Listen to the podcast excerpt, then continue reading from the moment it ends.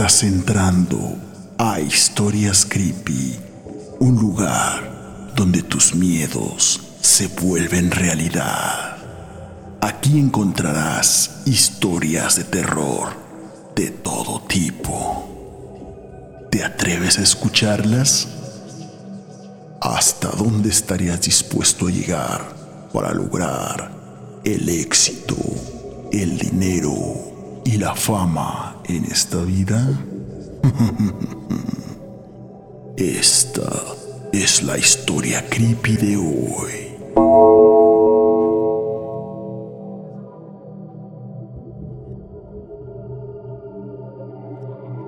Muchas veces las personas sienten que no son exitosas en la vida.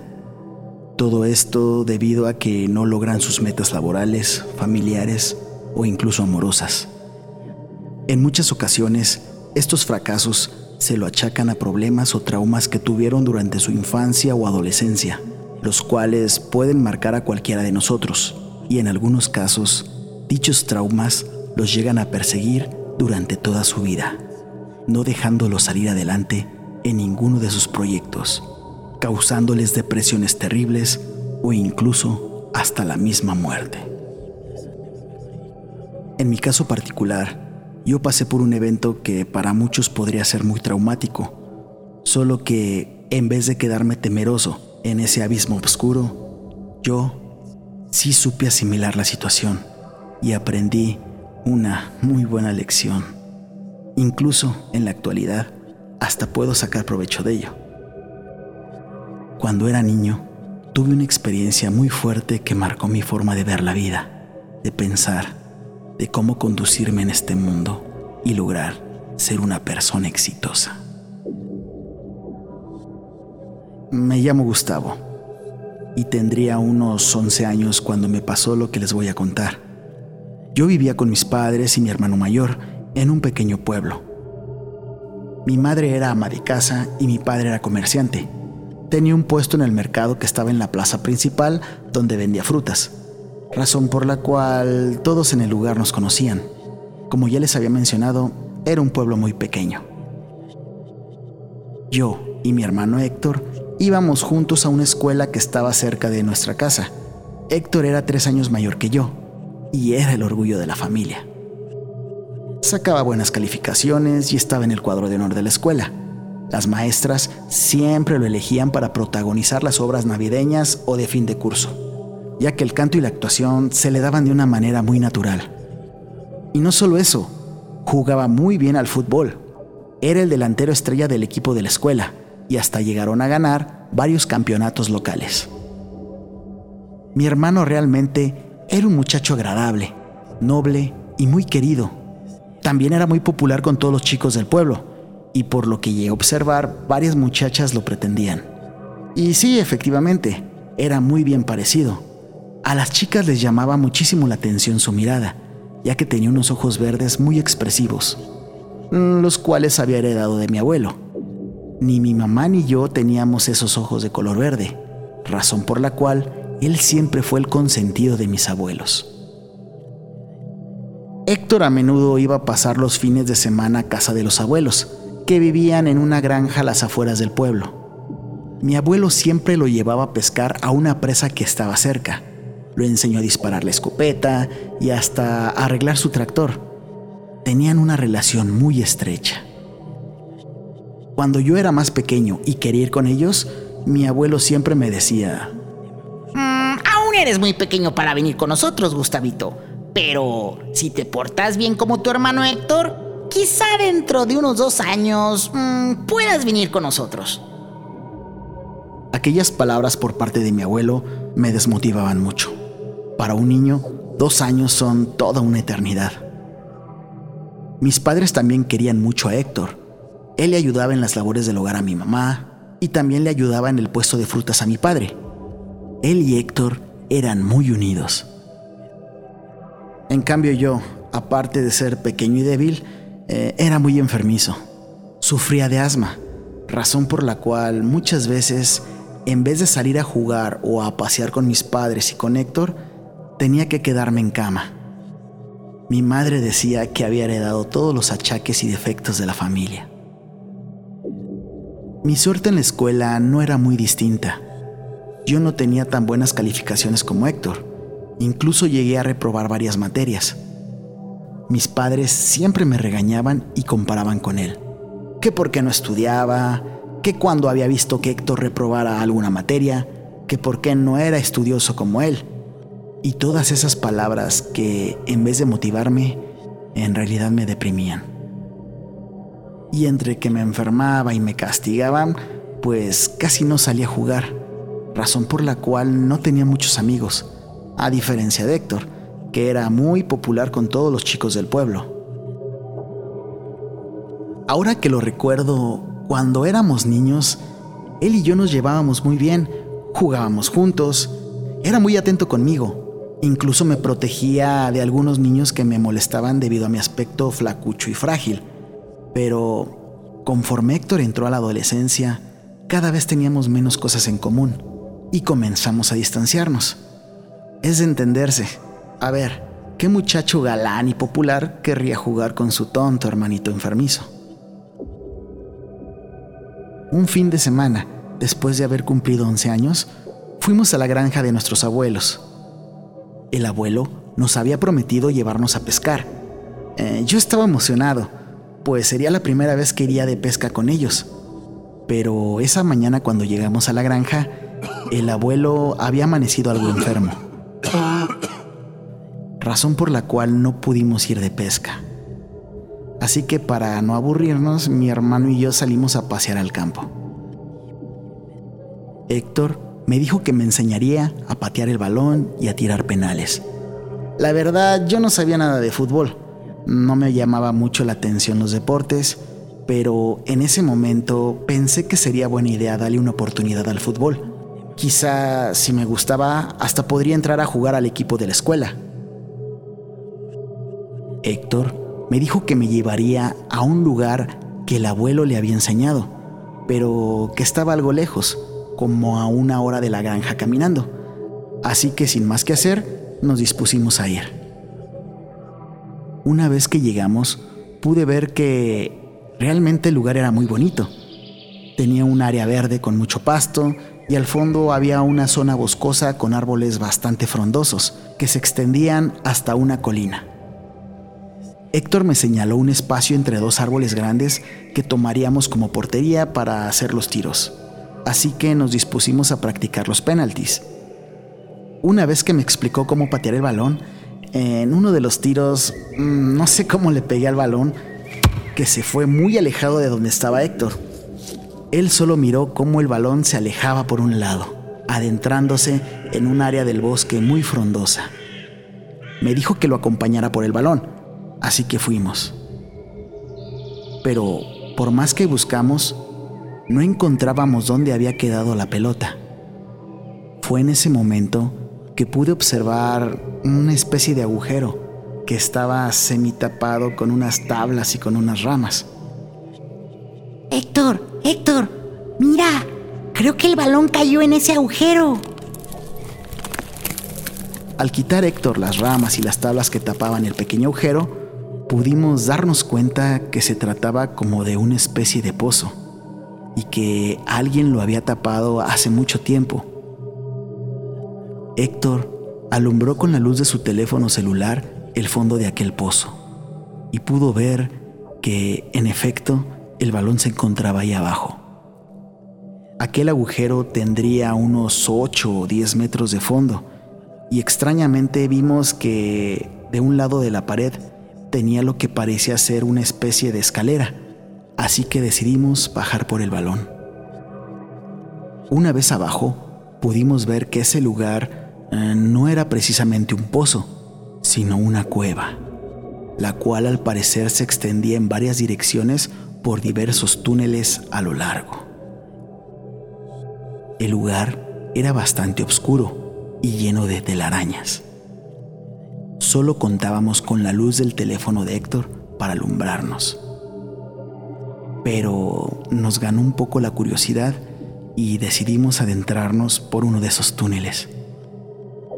Cuando llegamos a una parte amplia del túnel, en el piso encontramos lo que parecían ser huesos humanos muy antiguos.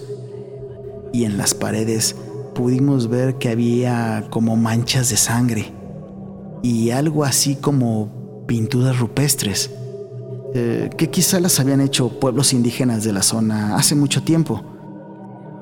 Siguiendo la secuencia de aquellas pinturas, se podía ver cómo contaban una historia, que en ese momento no comprendí bien.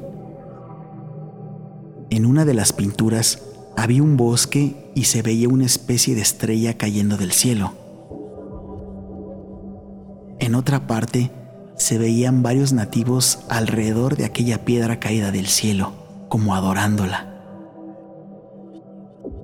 Y en otra de las pinturas se observaba cómo varios de los nativos tenían amarrada a una persona como en una especie de ofrenda en sacrificio a una especie de animal que tenía forma como de una araña gigante, algo que era realmente muy macabro. En ese momento, Héctor me dijo que tenía mucho miedo y que mejor nos largáramos de ese lugar. No lo podía creer. Mi hermano, el valiente, el toda perfección, ¿tenía miedo? En cambio yo, más que miedo, tenía mucha curiosidad por aquellas pinturas que vimos. Se me hicieron algo fascinante y asombroso. Entonces, en ese preciso momento, comenzamos a sentir una corriente de aire muy fría y pútrida. Escuchamos también unas extrañas pisadas detrás de nosotros y cuando volteamos, ahí estaba. La pudimos ver claramente.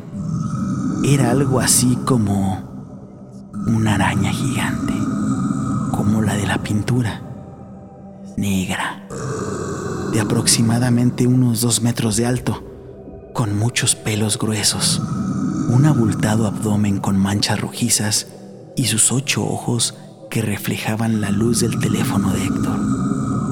En ese momento, aquel insecto comenzó a mover sus fauces, en las cuales tenía dos enormes colmillos, de los cuales comenzó a salirle una especie como de baba muy viscosa. Y en ese momento emitió un gruñido. Héctor, asustado, trató de darse la vuelta para correr, pero tropezó y cayó. Entonces, la enorme araña puso sus dos patas delanteras sobre el pecho de Héctor y lo aprisionó en aquel polvoso suelo. Yo podía ver el terror a través de los ojos de mi hermano, que estaba llorando del pánico. Se había orinado sus pantalones y me pedía ayuda. Yo estaba petrificado. No podía moverme, pero a pesar de la situación, me ocurrió algo muy extraño en ese momento. A diferencia de mi hermano que estaba aterrado, yo no sentía miedo. En cambio, sí tenía un sentimiento de asombro y curiosidad por aquella enorme criatura. Y fue en ese momento que aquella gran araña Volteó a verme con sus ocho ojos y pude sentir una especie de voz que retumbaba dentro de mi cabeza, como si aquel ser me estuviera diciendo algo telepáticamente. Veo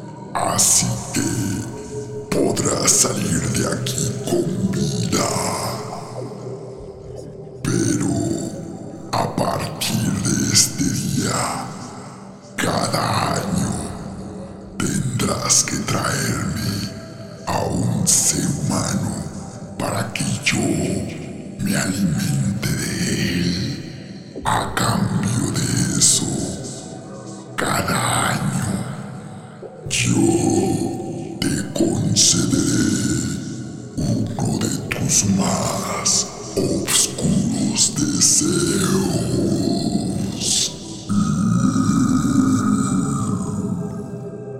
Entonces pude ver cómo aquella araña gigante le clavaba sus dos enormes colmillos a mi hermano Héctor y comenzó a devorarlo. Yo lo único que hice fue dar la media vuelta y salir de la cueva. Una vez fuera, tapé perfectamente la entrada del pozo para que nadie la pudiera encontrar. Después de todo lo sucedido, la gente del pueblo organizó una búsqueda para encontrar a Héctor, pero jamás apareció. Fue así como pasaron los días, y después de un par de meses de duelo, vi cómo mis padres y mis abuelos comenzaron a tomarme más en cuenta. Empecé a sentir más atención y amor por parte de ellos. Incluso algunos chicos del pueblo, no sé si por sentir lástima, comenzaron a hablarme. Mis calificaciones fueron subiendo y vi cómo mis padres comenzaron a sentirse orgullosos de mí. Al parecer, el deseo que pedí se había cumplido. Por fin pude ser el hijo consentido de mis padres. Actualmente tengo 24 años. Soy muy joven como podrán darse cuenta y vivo en un exclusivo departamento cerca del Central Park de Nueva York.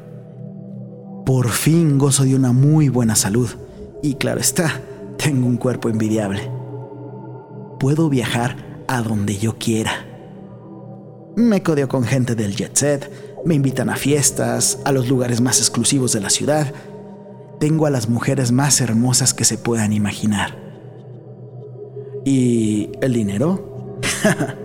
no me preocupa el dinero. Por lo único que me tengo que preocupar es por regresar a mi pueblo natal cada año y servir una exquisita cena.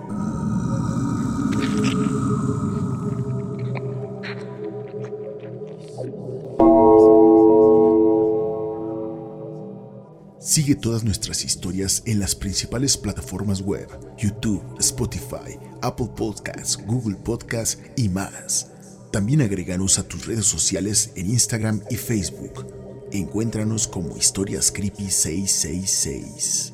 Si lo deseas también y te lo agradeceremos mucho, puedes apoyar estas historias creepy con una donación a través de Patreon y PayPal en los links que aparecen en la descripción. No temas Espero verte en una próxima emisión de Historias Creepy. Que tengas muy buenas noches y dulces sueños.